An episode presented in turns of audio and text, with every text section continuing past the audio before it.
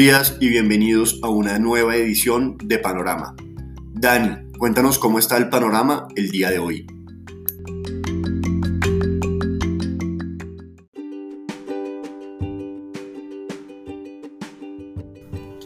Muy buenos días a los seguidores de Panorama de Global Securities. Hoy 12 de julio de 2021. Una dinámica tranquila, relativamente estable en los mercados accionarios internacionales. Por lo tanto, un panorama indeciso. La noticia del día tiene que ver con Colombia, la dinámica o la reducción en la cantidad de contagiados oficialmente identificados en el país. Hemos regresado nuevamente a los niveles pre-protestas de Colombia, 17 mil contagiados diarios en promedio.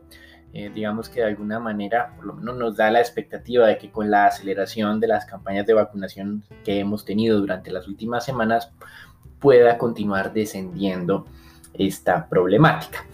Sin embargo, en el mundo están mirando es para el otro lado, teniendo en cuenta la variante Delta, algo que hemos resaltado desde la última semana y hay algunas cifras que tenemos para compartir en este podcast con ustedes. Con respecto a los mercados internacionales, la semana pasada, a pesar de ese jueves tan complicado en su arranque con descensos del 1 o 2% en los mercados, la semana finalizó con una ganancia del 0.4% para el Standard Poor's 500, traducción un nuevo máximo histórico. Los sectores que lideraron esta ganancia fueron el de real estate, es decir, inmobiliario, y servicios públicos en Estados Unidos, ganancias del 2 y del 1% respectivamente. La tecnología en agregado estuvo estable, creo que cayó el 0.1%, es decir, estable. Mientras tanto, los sectores cíclicos, los que se estaban beneficiando de ese trade de rotación, cayeron. Tuvimos al sector financiero con una caída del casi el 1%, igual el consumo discrecional y el petrolero casi 4%.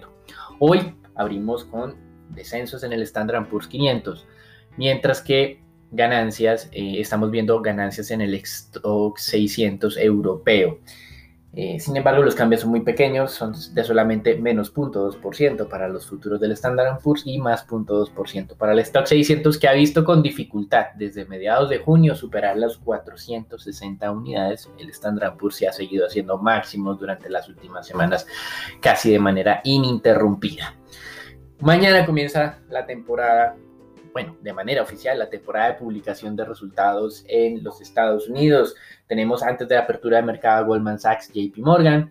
Al siguiente día tenemos Bank of America, Wells Fargo, Citigroup, BlackRock, también antes de apertura de mercado. El día miércoles tenemos a Morgan Stanley, entonces pues es el sector financiero en pleno dando inicio a las publicaciones. De acuerdo al sondeo que realiza Refinitiv, eh, los analistas esperan un incremento del 65% de las utilidades entre segundo trimestre de 2021, segundo trimestre de 2020. No hay que olvidar que ese segundo trimestre del 2020 fue el de mayor afectación por temas de pandemia en resultados corporativos.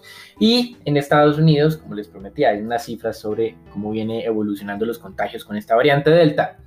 En Estados Unidos se está acelerando los contagios. En el último mes han pasado de 12.000 diarios en promedio a 19.000 diarios. Y pues los expertos vienen advirtiendo desde hace mucho tiempo que las regiones donde la vacunación ha sido menos aceptada por la población es precisamente donde se están registrando los incrementos en contagios y esto no ha cambiado en nada la postura política de las personas que lo siguen rechazando si son pues tienen una mayor probabilidad de rechazar la vacuna si son republicanos a si son demócratas. Obviamente la mala información, las teorías conspirativas y todo esto que ha venido afectando a los Estados Unidos y al mundo en general están, eh, digamos, dificultando el logro de pasar la página completamente de la pandemia. Con respecto a las divisas, el dólar la semana pasada terminó debilitándose entre el jueves y el viernes frente a otras monedas reserva. Luego de alcanzar máximos, el índice de XY a niveles de 92.8 unidades terminó descendiendo. Esta semana abre con algo de ganancia, el 0.3%, estamos alcanzando las 92.4 unidades, pero seguimos un poco alejados de ese máximo de la semana pasada. Contrario ese comportamiento del dólar en América Latina, las monedas latinoamericanas continuaron perdiendo valor a lo largo de toda la semana pasada. No se recuperaron ni el jueves ni el viernes. El índice LASI perdió más del 2%. El real casi 4%, el peso colombiano un poco más del 2%. Fueron las monedas con mayores debilitamientos. Esta semana, por el momento, estamos estables, pero digamos que la dinámica de la región y el, el indicador técnico cambió ya a tendencia bajista para las monedas latinoamericanas. A pesar de esto, JP Morgan, Goldman Sachs, es creen que va a haber una aceleración de crecimiento internacional que impulsará las materias primas y beneficiará a los países que venden estas materias primas, entiéndase Colombia, México, Rusia, entre ellos. Sin embargo, UBS se aparta de este pensamiento de que el vaccine trade vaya a beneficiar ahora a las monedas eh, de la región. Con respecto a materias primas, continúa la falta de definición entre la OPEP y Emiratos Árabes. Con respecto a esto, interesante. Recuerden lo que mencionábamos el día jueves, que nos parecía que no tenía mucho sentido las lecturas que estaban dando el mercado inicial desde que como no iba a haber incremento de producción, tenía que subir el precio. Nuestra interpretación era un poco más allá, viendo las dificultades para alcanzar el acuerdo, porque Emiratos Árabes quería simplemente incrementar más rápidamente la producción, lo que nos hacía entender es que era un movimiento más bien bajista. Si bien es cierto, de corto plazo no habrá incremento de producción, de largo plazo el riesgo es que todos los países de la OPEP, diferentes Arabia Saudita, debido a los incrementos de la demanda mundial, quieran incrementar su producción más rápidamente y de esta manera frenar un poco el auge. Con respecto a esto, hay unos cálculos muy rápidos. Si Arabia Saudita quería que su métrica o su producción de referencia no fuera 3.2 millones de barriles día, sino 3.8 millones de barriles día, implícitamente lo que nos está diciendo es que ellos pueden incrementar la producción de manera muy rápida de 600 mil barriles. Y esto pues ayudará a reducir un poco los faltantes eh, o esos excesos de demanda que han calculado ya durante varias semanas en 3 millones de barriles día. Con respecto a cómo se viene comportando el mercado, hoy desciende eh, 1,5% el Brent y el spread entre el Brent y el WTI se ha moderado de 2 dólares a solamente 1 dólar. Entonces, el impacto más grande de esta falta de definición o de acuerdo en la OPEP ha estado en Europa en la referencia Brent en vez de el WTI. De todas maneras, el petróleo sigue en niveles altos con respecto a lo que hemos tenido a lo largo de este año y veremos que puede hacer Arabia Saudita para presionar a los Emiratos Árabes. Ya veíamos un comunicado en conjunto con Oman diciendo que los recortes es eh, lo más adecuado y continuar haciendo estos levantamientos graduales. Y también vimos declaraciones de Azerbaiyán diciendo que ellos están cumpliendo con las cuotas de producción, eventualmente para presionar a Emiratos Árabes a que acepte el nuevo arreglo. Con respecto a renta fija, los tesoros están oscilando desde el viernes pasado alrededor del 1.34%, que es un nivel bajo. Esta semana tenemos declaraciones del presidente de la Fed. No creemos que nos vaya a sorprender, pero es la declaración semestral en el Congreso de los Estados Unidos. El miércoles irá a la Cámara del jueves al Senado o viceversa. Y no creemos que nos vaya a dar ningún tipo de catalizador o por lo menos de información nueva. Mañana tendremos tal vez algo más relevante que es la publicación del IPC en los Estados Unidos. Sabemos que no es la medida preferida de inflación de la Fed, pero es un indicador que es importante para el mercado. Algunos analistas creen que va a descender por primera vez luego de este rally que hemos estado registrando, que descendería del 5 al 4.9. Otros creemos que puede ser un poco prematuro teniendo en cuenta los cuellos de botella, pero sin duda esperamos que no se acelere más allá de ese 5% o de manera muy fuerte. Creemos que ya es el momento para empezar a ver los descensos si es que la presión inflacionaria es transitoria. Y en este frente, el presidente de la Reserva de Richmond, Thomas Barkin, declaró que él esperaba una caída de la inflación más rápida de lo que el mercado ha venido descontando. Para finalizar, él dice que no es el momento de hablar de tapering, pues el mercado laboral está todavía muy lejos del nivel pre-pandemia. Hasta aquí el reporte internacional. Recuerden, una semana que comienza tranquila. Temporada de publicación de resultados se da inicio esta semana. Expectativas positivas de los analistas. Algunos dicen que van a ser aún más altas de lo que eh, se ha venido proyectando. Eso es algo que ha venido ocurriendo durante los últimos trimestres. Los analistas son optimistas, pero los datos son aún mejores. Y en divisas, pues el dólar continúa fortaleciéndose. Seguimos en petróleo esperando la definición de la OPEP con Emiratos Árabes y en renta fija las tasas siguen muy bajas. Se han beneficiado aparentemente de la expectativa de que la inflación va a empezar a descender. Hasta aquí el reporte internacional. Los dejamos con Nicolás, con Marcela y con Sharon para que nos cuenten qué está pasando en Colombia.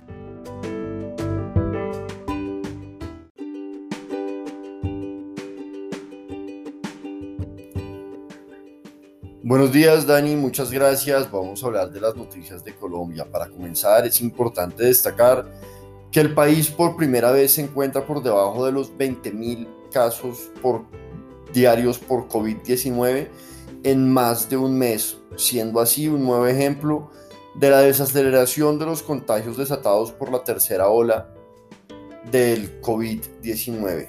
Igualmente se conoció cómo el gobierno ya tiene listo el nuevo texto de proyecto de reforma tributaria, el cual buscará recaudar aproximadamente 15 billones de pesos y extender el ingreso solidario hasta el 2022. Adicional a esto, este texto busca la sostenibilidad desde lo social, sostenibilidad en las finanzas públicas y la reactivación y crecimiento de la economía para generar empleo, como anunciaron fuentes del gobierno nacional.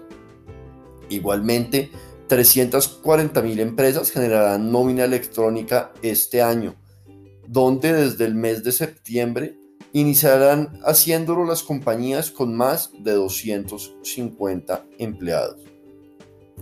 Para terminar con la sanción de la ley de transición energética en la noche de ayer por parte del gobierno nacional en cabeza del presidente Iván Duque, Colombia allana el camino para que el país atraiga mayor inversión hacia las energías no convencionales y se convierte en un referente en materia de sostenibilidad e incorporación de energías renovables de fuentes no convencionales a su matriz de generación de energía eléctrica. Bueno, Sharon, cuéntanos cómo está el panorama de renta variable para el día de hoy.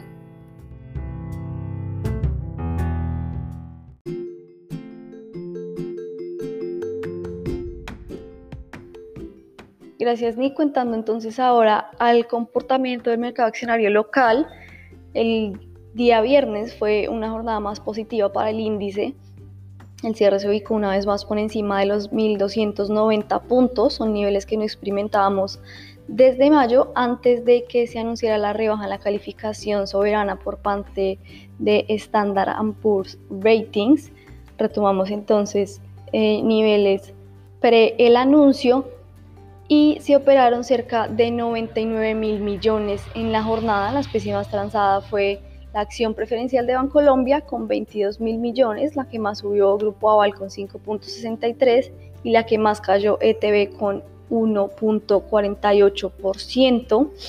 Por el lado de las noticias, tenemos eh, que en línea con esa reducción de la calificación, Soberana Fitch Ratings también Em, rebajó la calificación internacional de emisor del Banco de Vivienda de triple B menos a W más, cambiando su perspectiva de negativa a estable.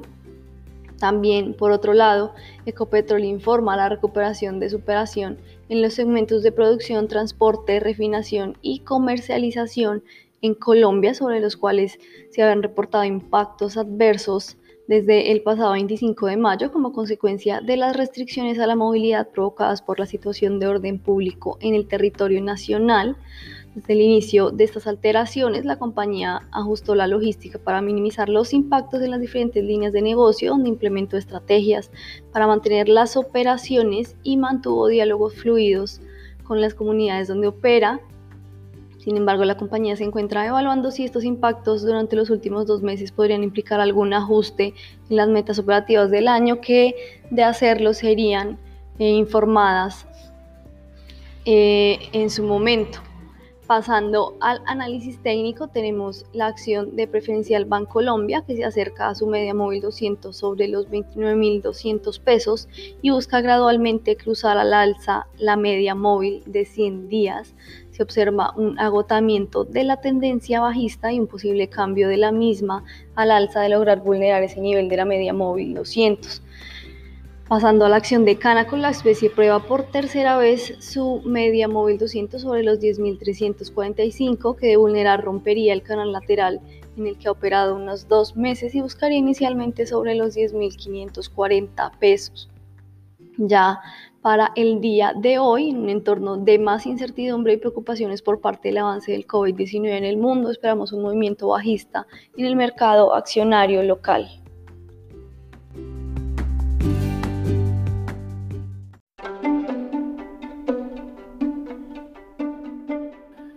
Ahora pasando al comportamiento de la visa colombiana, a cierre de semana tuvimos una jornada volátil para el peso que cerró 10 pesos por debajo del cierre del jueves en 3.831 pesos por dólar y se operaron unos 800 mil millones de dólares.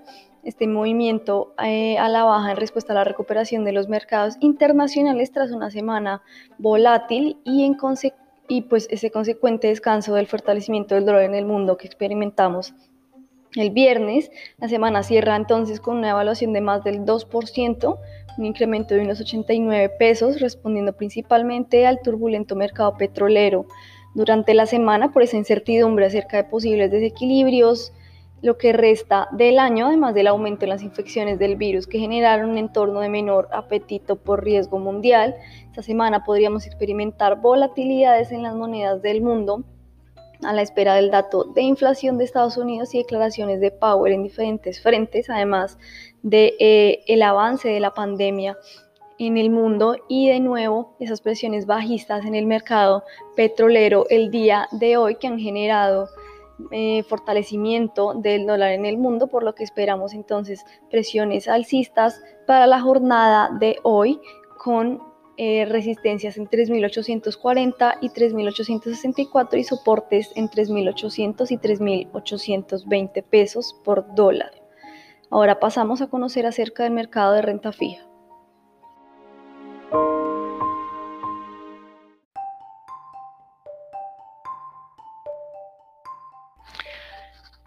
Buenos días para todos. Durante la jornada del viernes, la curva tasa fija se valorizó 6,04 puntos básicos en promedio, siguiendo el mercado de renta fija internacional y a la demanda por parte de agentes extranjeros y algunos agentes locales finales. La oferta provino de parte de los agentes locales. La curva TSUR se valorizó 3,56 puntos básicos en promedio por la oferta de parte de algunos agentes locales y del sector institucional. En el mercado se negociaron 2,6 billones de pesos distribuidos en 1,6 billones para el CEN y 1 billón para Master Trader. Con respecto a la deuda privada, se negociaron 1.083 millones de pesos, en donde el 52% de las operaciones correspondieron a títulos con tasa de referencia tasa fija corto plazo. El Fondo Monetario Internacional analiza la nueva emisión de derechos especiales de giro hasta por un monto de 600 150 mil millones de dólares para Colombia y 190 países miembros. Este tipo de emisiones no se producían desde 2009. Colombia tiene una participación del 0,43% y al hacerse esta emisión le correspondería aproximadamente 2.800 millones de dólares. Se espera que se estructure y se realice al final del mes de agosto. Esta noticia llega en un momento coyuntural para Colombia en el que estos recursos contribuirían a las necesidades fiscales del país. Hoy habrán subastas en operaciones de expansión que incluyen repos a 90 días por 8,4 billones de pesos y a 30 días por 1 billón de pesos. mercado internacional amanece hoy con las bolsas de Asia al alza, Europa mixtas y los bonos del Tesoro de Estados Unidos a 10 años amanecen en niveles de 1,34 por lo que en el mercado de renta fija local podría presentarse algún tipo de apreciación durante la jornada. Ese fue el panorama para el día de hoy. Esperemos que tengan un buen día y un feliz inicio de semana.